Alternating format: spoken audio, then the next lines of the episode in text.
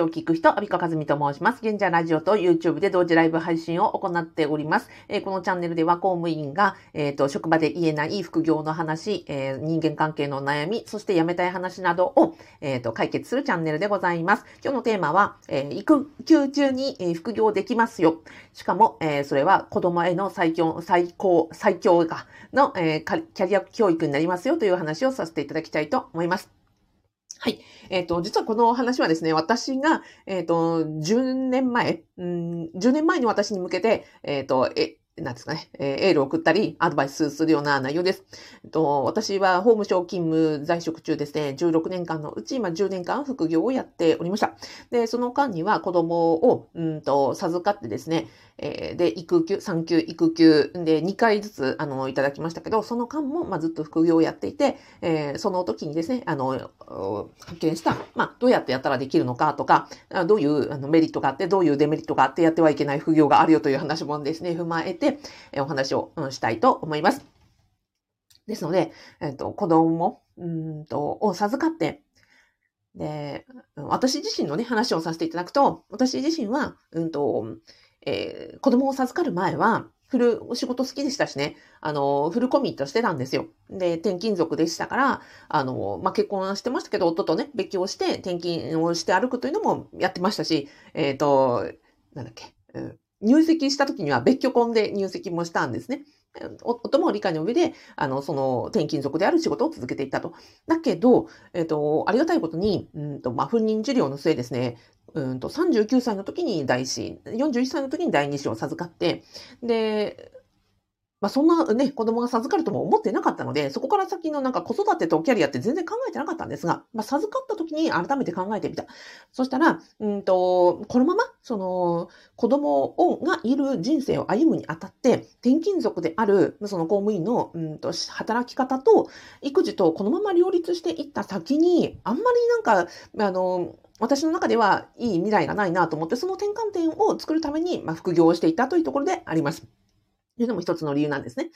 で、何かというと、えっと、まあ、転勤族で、えー、なんだろう、子育てをするとなると、まさにね、うちの父親がそうだったんですよ。えっと、うちの父も、まあ、国家公務員で転勤族でした。で、その、転勤して歩いて、小さい時は私もついていきましたと。ね、何回もその転校して友達ができなかったり、いじめられたりね、あの、勉強ついていけなかったりした。だから子供のとしても辛かったし、あとは親は親で、私が生まれてから、うんと、父親と同居した期間って、9年ないんですね。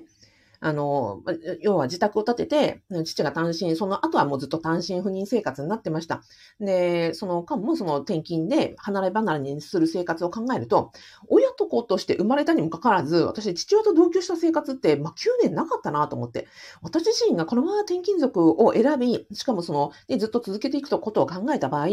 子供を連れて単身赴任をするか、それか、えっ、ー、と、夫に子供を預けて自分が単身赴任をするかみたいな未来しかなかった時に、いや、せっかくという子供が授かったのにこれでいいかなっていうふうにすごく考えさせられたんですね。で、かたやうちの母親は地方公務員でしたと。で、その出産後、あ私を産んだ後、うん、退職を選び、転勤族のね、父にあのついていくことを選び、で、家庭を選んで、子供を選んで、あの、正職員になった公務員を辞めたという経緯がありますね。専業主婦になったんですよね。だから、父親を、が、その転勤族で、仕事を続けました。母親は完全に、あの、今までのね、キャリアを捨てて、まあ、辞めて専業主婦になりました。どっちもね、私、あんまりなんかしっくりこなくって、うーん、そうじゃない道ってないのかなって、その子育てと、その仕事とね、あの、何かこう、続けていく方策はないかなと思って、で、えっ、ー、と、副業をしてまあ、もともとね、副業してましたから、それを続けていったわけなんですよね。で特に、うんと、えー、時間の作り方なんですが、えっ、ー、と、育児時間と育児短時間勤務制度を使っています。もちろん育休中も細々と続けていました。あと産休中も、ね、産休中やっぱり時間一番ありますので、ね、産休中も使ってやっていました。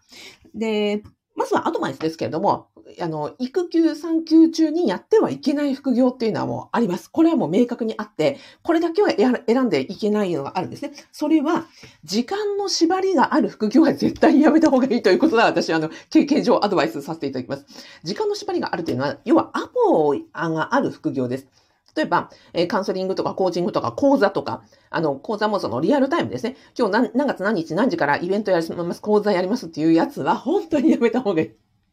なぜかというと、子供がいつ体調を崩すかわかんないからです。いや、たとえ保育園に預けていたとしても、えっ、ー、と、その時間で、あの、お熱出ました、お迎えに行ってくださいって言われたらもう、それで全てパンになっちゃいますし、あの、迎えに来いならまだしもですよ、体調を崩してね、入院するなんてことになったらですよ、小児科に、小児科の入院ってね、24時間誰かかれか付き添ってないとダメなので、もうそうなっちゃったらもう全部全てのね、副業もな、あの、もう仕事も本業も全てこうお手上げになっちゃうので、その時間の制限がある、えー、副業はもう絶対にやめましょう。と。これだけはもう強くお伝えします。でもそれ以外のことだったらできますよ。例えばですよ。うんと、メルカリであれば、うんと、で、家のその不要品とか、まさに子育てグッズなんかを売ってですよ。で、あの、収益に変えることができますと。で、その時今、ポイントは、あの、発送日をね、あの、ちょっと緩めに、長めに取っておくってことです。1日2日ってしちゃうと、ね、なんかあったらもうすぐ本当に時間がなくなっちゃうんで、最初から例えば1週間以内に発送しますとか、ね、長くても、まあ短くても3、4日とかってあるじゃないですか。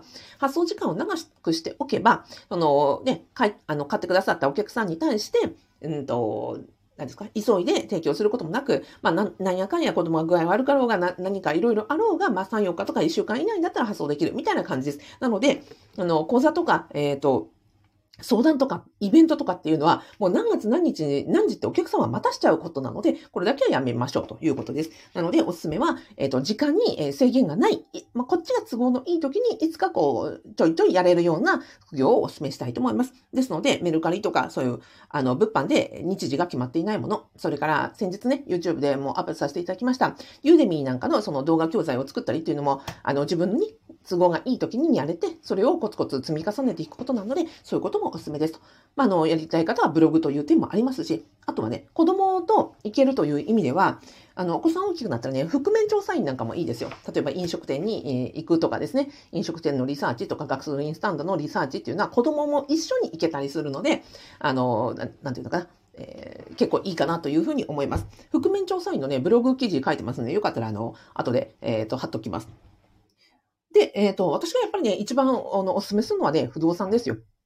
な、えっ、ー、と、まあ、これはポジショントークに聞こえるかもしれませんが、不動産何がいいかっていうと、私、アビコカズミの副業不動産ゼミというのをやっています。で、私も物件買って、今ね、あの、入居者募集をやってますが、これ何がいいかっていうと、そうやって時間の縛りがないということもありますし、あとね、外注できるっていうのが非常に大きい。例えばさっきのね、動画教材作ったりとか、うんと、覆面調査員とかメルカリとかもちろんいいんですけど、何やってもいいんですけど、でも、それって自分がやっぱり手を動かしたり、あね、あの、動かないことには何もできないわけですよ。だけど、不動産のすごくいいのは、外注できるってことなんです。専門業者さんにお願いできるということなんですね。例えば、入居者募集、今ね、やっていただいてますけども、今、専門業者にお願いしていて、私はこうやってね、YouTube で喋りながら、でもその間も、その入居者募集をプロにお願いをしてるわけです。確かに、あの、お願いする代金はかかりますけれども、でもね、育児、もう育児中に一番貴重なものって時間なので、それで、あの、お願いできるプロがいらっしゃるのは非常に心強い。入居者募集にしてもそうです。家賃の回収にしても管理会社というのがあります。あとは、そうですね、えっ、ー、と、物件を探すとかも、その昼休みとかに、えっ、ー、と、サイトとかアプリとかで探せますので、その育児をしながらでも、こう、両立できるという意味では本当に非常に、なんですかね、外注できるというのはね、不動産ならではだなと思います。これはね、本当に他にないなというふうに思っているところです。ですので、あの、育休中に私のね、やっております、アビコカズミの副業不動産ゼミに、あの、ご利用されてる方、本当にたくさんいらっしゃって、で、皆さんね、うんと、子供と一緒になんか物件を見学に行きましたとか、あとは、その、あれですね、なんだっけ、私自身もこの間その物件でいろいろあった時にですね、子供連れで、えっ、ー、と、行って、えー、こあの掃除する時とか、もうあの物件を子供に見せて、あ、ここなんだよってお母さんがそのね、あのお仕事で、今そのお家のお仕事をしてるんだけど、こちらなん、ここなんだよみたいな話をして、へえ、ふーん、みたいな感じで話をしています。だから、副業と育児時間を分けるんじゃなくて、えっ、ー、と、その合わせることもできるってことなんですよね。現役大家さん、現役公務員さんで、あの、M さんという方のインタビューを取らせていただいたら、やっぱりその物件を見学するときにも、えー、お子さんを一緒に、あの、一緒に行きましたと。で、えっ、ー、と、一個見学したら、じゃあその近くの公園で一緒に遊ぼうね、みたいなことをして、育児と、あの、その不動産、大家業をうまく両立させていらっしゃるというふうに話されていました。あとは、お子さんに、ね、いい環境をプレゼントしたいということで、その物件を探していらっしゃる方もいますし。で、それは、あの、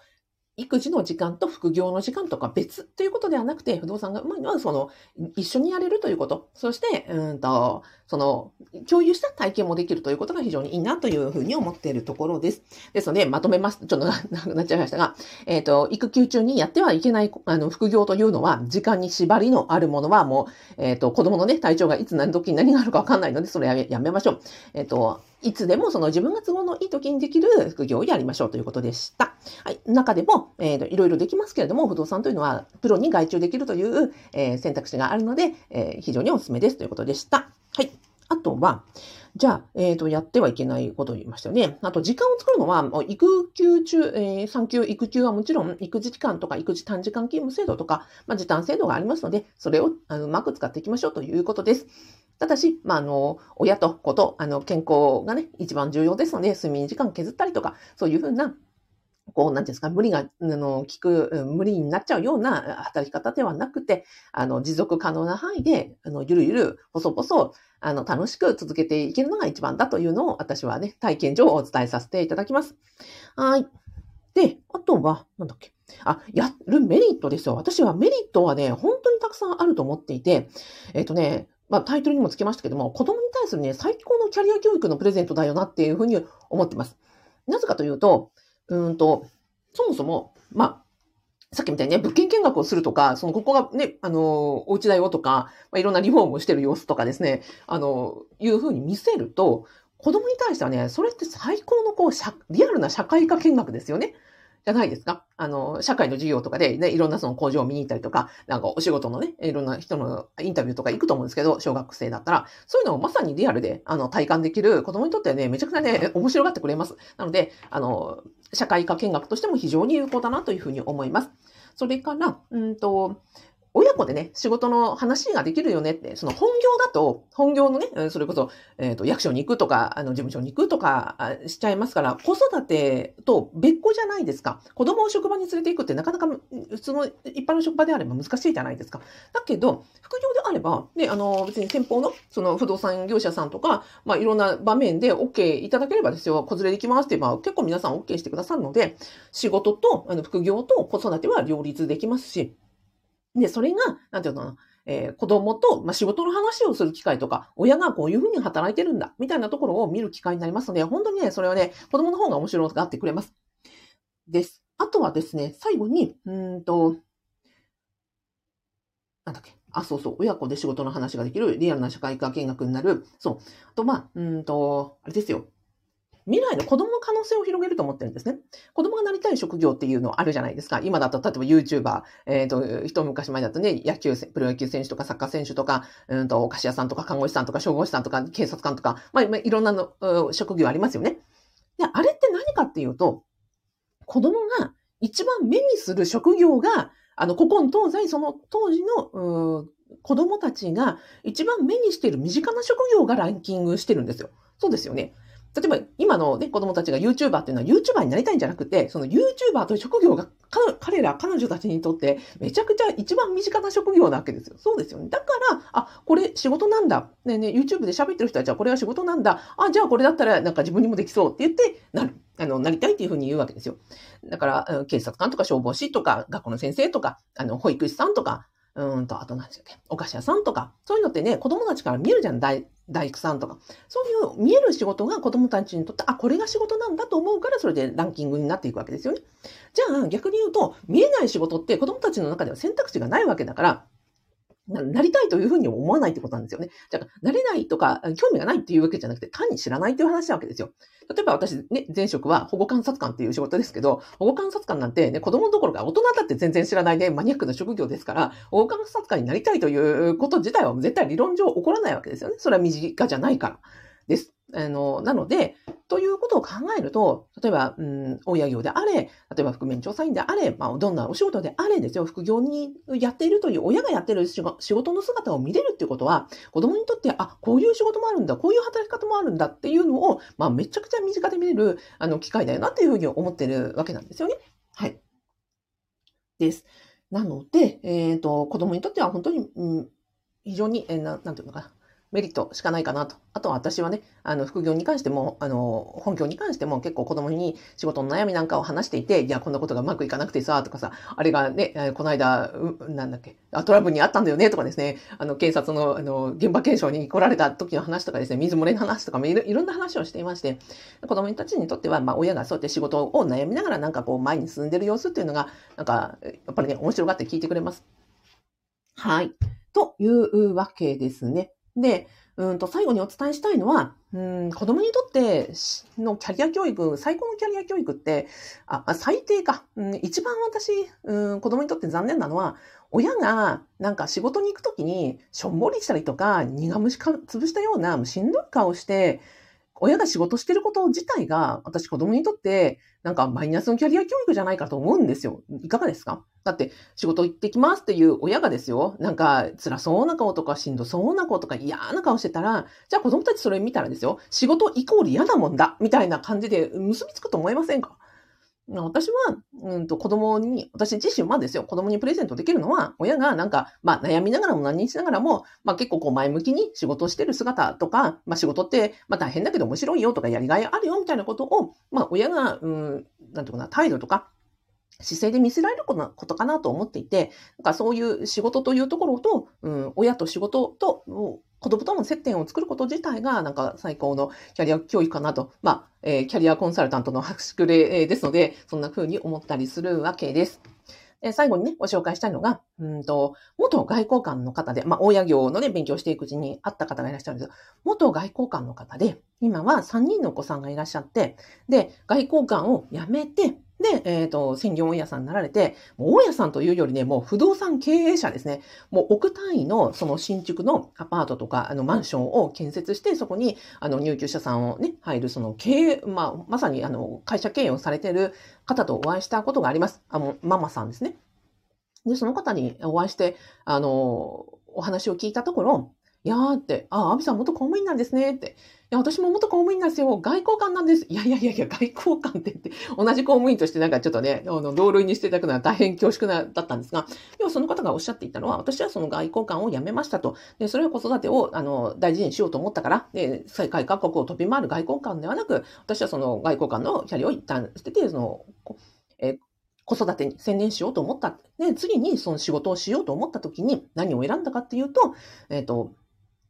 親業というのは、さっき言った通り、時間、子供たちへの時間をちゃんと使いながら、で、その隙間時間にいろいろやっていける。それが良かったんだと。だから今はその事業を拡大させていって、で、億単位のその、ま、まさに経営をね、しているんだということでした。だから今はその子供たちの送迎、なんか習い事の送迎とかもできるし、その親業によって塾代も出せるし、なんかね、あの、例えば外食にも行けるし、なんか困った時には細やかに対応できる。だから私は、の外交官の時も、まあ、幸せだったけれども、今の仕事も幸せだと思うし、なんか公務員を辞めたとて、そんな風にキャリアチェンジができるっていうこと自体は、なんかすごくなんか私は全然自分自身想像していなかったけれど、あの、すごく良かったと思ってるっていうふうにおっしゃった方がいて、なるほどというふうに思いましたよ。なので、うんと、まあ、公務員だからね、これ、まあまあずっと公務員ということではなく、そうやって大胆なね、キャリアチェンジをするという可能性もある。だから子供のキャリア教育だけではなく、私たち自身の生き方も、本当にこれ、いつからでもチェンジできるよなっていうふうに思ったところでございました。